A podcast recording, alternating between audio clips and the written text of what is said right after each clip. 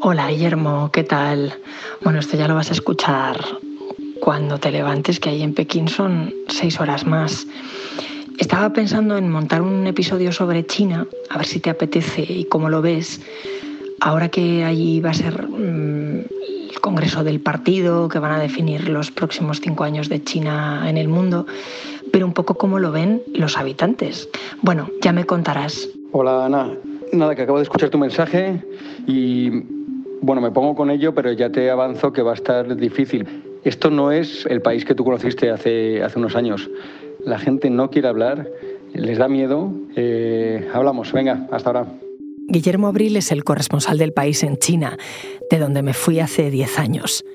Entonces aún parecía que con la tecnología y el crecimiento económico vendría una apertura mayor, pero no ha sido así. Este domingo se celebra el Congreso del Partido Comunista Chino, una buena oportunidad para ver cómo ha cambiado un país que ha pasado de la miseria a convertirse en la segunda potencia mundial. Es viernes, 14 de octubre.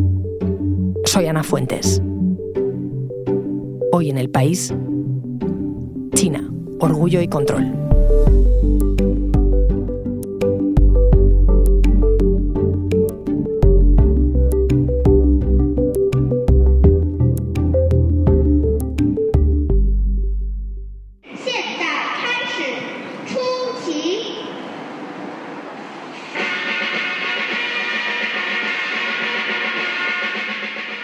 Hola Guillermo.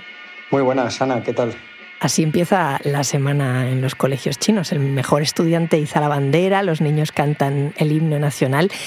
A mí hace 15 años, cuando llegué a Pekín, lo del himno y la bandera, esa solemnidad en niños tan pequeñitos me llamó mucho la atención. No sé si tú te lo esperabas. Pues diría que en parte un poco sí me lo esperaba, pero sobre todo por el aviso de, de, los compañeros con los que he ido hablando y de las lecturas que he ido haciendo antes de llegar ¿no? y de desembarcar en, en China hace poco más de un mes, y es que el nacionalismo ha crecido, ese orgullo eh, chino ha crecido y obviamente el control eh, es algo que, que, ya percibes incluso antes de llegar a China, ¿no? En cuanto vas a Barajas y vas a coger el avión, ya ves eh, que allí hay uno de los llamados Dabai, ¿no? Uno de estos hombres vestidos con EPI que te va a tomar la temperatura y que ya serán una constante en todo el viaje. Cuando aterrizas en el laberinto, te meten en una cuarentena. Claro, además es que tú has llegado en un momento especialmente complicado con esas restricciones que dices de la pandemia.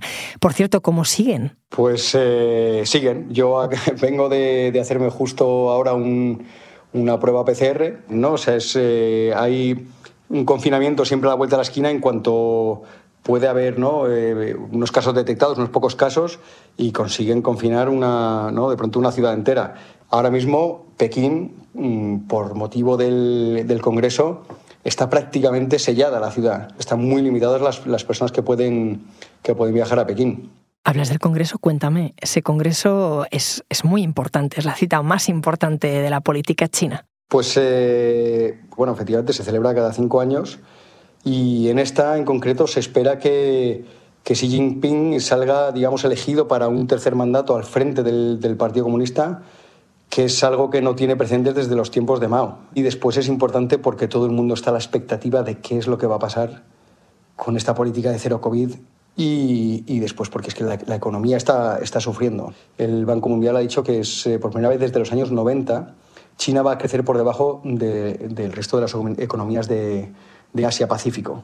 Y de ahí la importancia de este Congreso que arranca el, domingo con una expectación tremenda en China y en el resto del mundo, en el que se va a hacer balance de, pues, de todo esto que digo y además de un montón de... de bueno, se va a ver las líneas eh, de China para los próximos 5, 10 eh, o 15 años.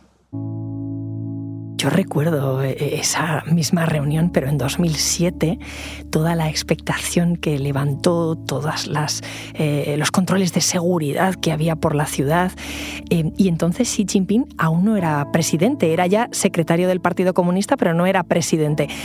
¿Cómo dirías tú que ha evolucionado China en estos 15 años? China es hoy un país que es consciente de que mm, en algún momento, probablemente de esta década próxima, se acostará una noche como segunda potencia económica del mundo y se despertará como la primera. Eh, pero por otro, y esto es lo que hay que tener muy en cuenta, es que sigue siendo un sistema de partido único. Y esto sí que supone que ha aumentado el control, ha aumentado la censura. Aquí la gente habla, ¿no? Hablas con los diplomáticos, hablas con, con analistas y te, te, dicen que prácticamente se ha eliminado la, la sociedad civil en estos tiempos. Son, son unos tiempos muy distintos en ese sentido a lo que hayas podido ver tú.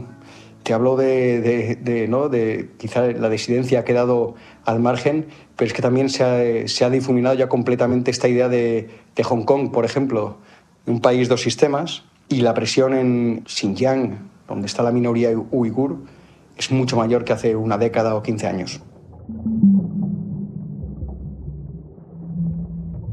Los ciudadanos, ¿cómo ven esa evolución hacia un mayor control, hacia una mayor censura? Hay algunos que, que, eh, que han sido silenciados, que han sido detenidos y que sienten ese miedo de, de, poder meter la pata en cualquier momento, de que algo que hayan dicho se vuelva viral y que eso suponga desde que no les den una, una beca en, en, la universidad a que los echen del trabajo o a consecuencias peores. ¿no?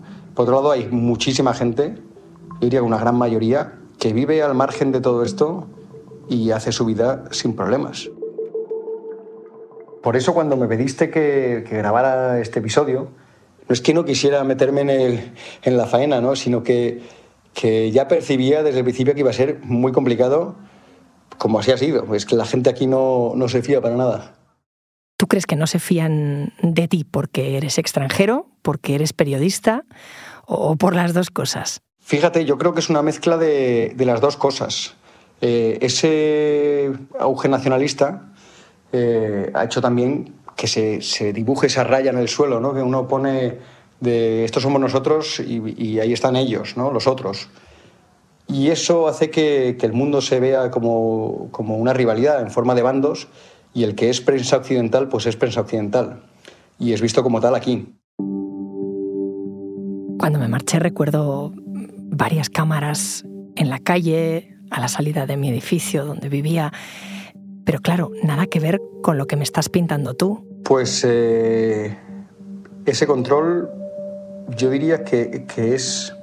A mí me recuerda cuando fui una vez a, a Melilla, ¿no? que es esa franja de pequeñita en el, en el norte de África, mm, estrechísima, y en la que siempre está la valla de Melilla, allí, ¿no? La tienes como en el rabillo del ojo. Pues aquí el control es igual. Puedes eh, hacerte la idea de que, de que bueno, pues tú caminas libremente sin ser observado, pero no es así.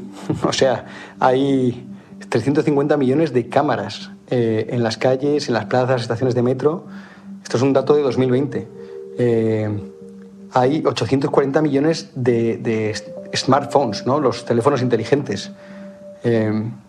Y esa combinación, unida a un, a un, Estado que ha hecho de la vigilancia una, una forma de, por un lado, de saber qué es lo que quieren los ciudadanos y por otra, de tratar de evitar eh, cualquier amenaza contra el poder.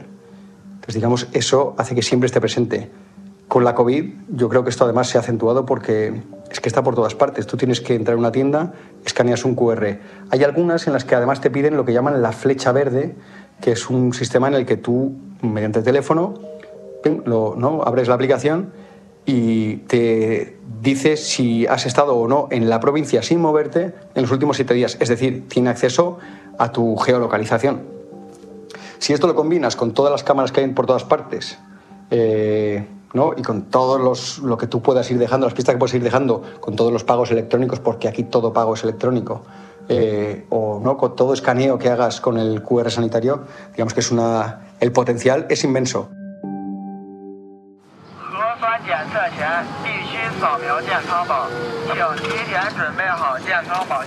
¿Esto que suena qué es? Pues esto es el, el sonido nuestro de cada día.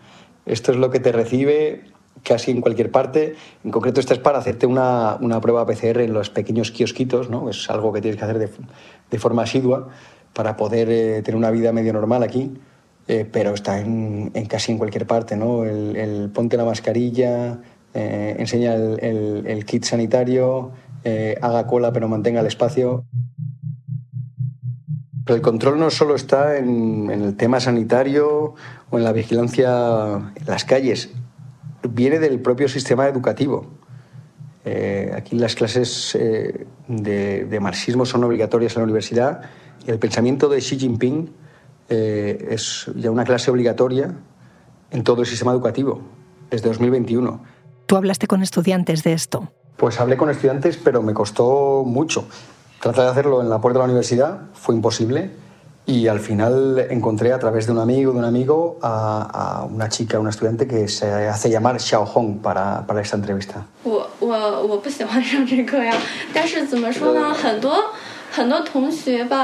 Xiao Hong me, me contó que estas clases de propaganda le parecen básicamente un aburrimiento y no tiene ningún sentido para ella. No sabe ni, ni por qué son obligatorias, pero lo son, les ponen nota y tiene que seguirlas. Además, le sacan foto cuando asisten a clase.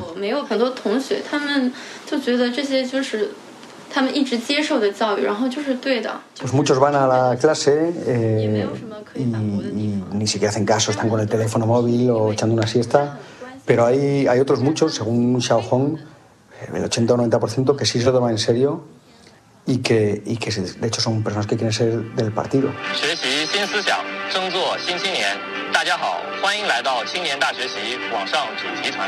Me enseñó una aplicación que tienen en el móvil, obligatoria, también en la que eh, les obligan a ver vídeos, pequeños vídeos de propaganda. ¿Y qué dicen esos vídeos? Pues a mí me enseñó varios, son episodios eh, de héroes eh, nacionales eh, en este caso, lo que me enseñó ella era sobre los creadores de la bomba atómica, aquellos que hicieron eh, de China una potencia nuclear. Decías que había muchos estudiantes que querían unirse al partido. Eso pasaba antes también, cuando yo estaba allí. Era una forma de tener mejores contactos, eh, de optar quizás a un trabajo mejor. O sea que eso no ha cambiado. Pues no ha cambiado, yo diría que incluso ha ido a más. Efectivamente, lo de las relaciones a, los que, a las que hace referencia es el, llamado Quanxi, las conexiones que te permiten tener un, mejor empleo o conservarlo. Una vez que lo tienes, es más difícil que si eres del partido te echen. Pero obviamente no todos piensan así y no es así en todas partes, y mucho menos en, en Shanghai, la ciudad financiera de China.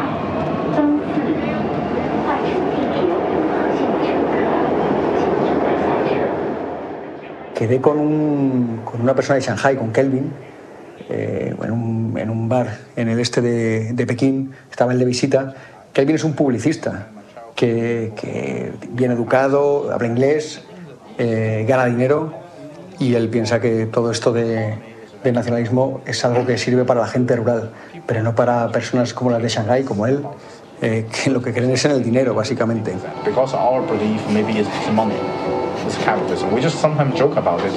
Claro, los datos hasta ahora han cumplido, el desarrollo no ha parado.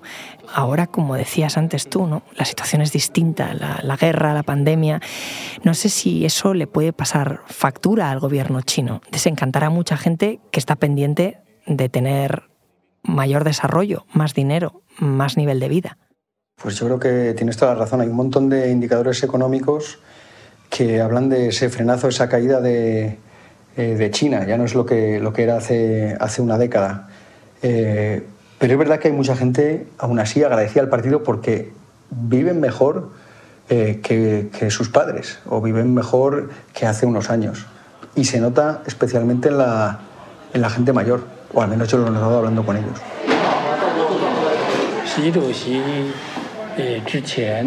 Esta persona a la que escuchamos es Xiao Yumin, un jubilado de 79 años al que encontré en un restaurante famoso en Pekín, porque es donde fue Xi Jinping a, tomar unos, unos pouch y unos panecillos.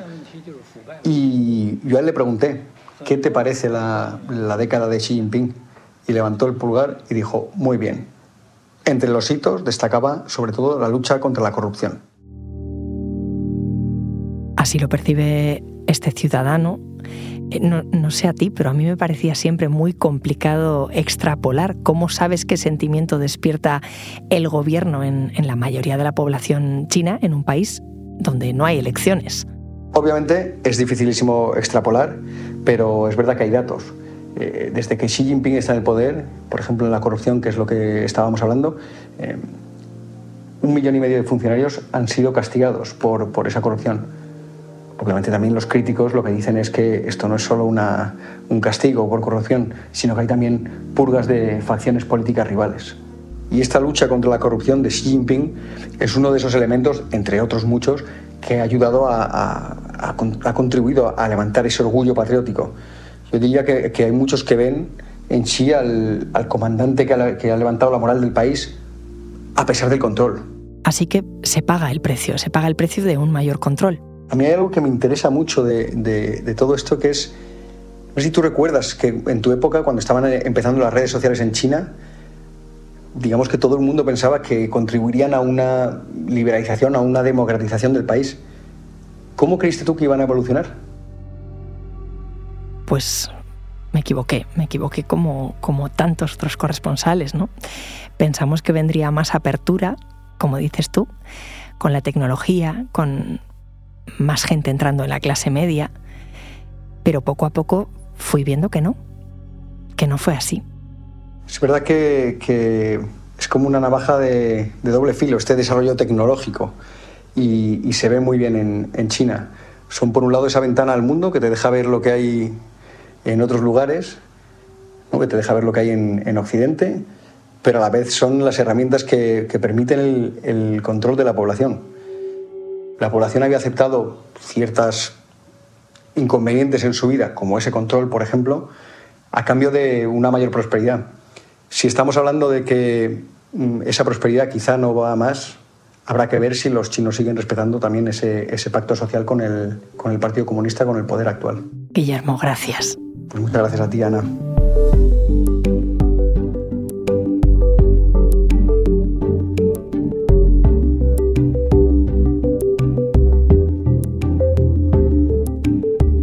Este episodio lo he realizado con grabaciones en terreno de Guillermo Abril. La edición es de Ana Rivera. El diseño de sonido es de Nicolás Chabertidis y la dirección de Silvia Cruz La Peña. Yo soy Ana Fuentes y esto ha sido Hoy en el País. De lunes a viernes volvemos con más historias. Gracias por escuchar.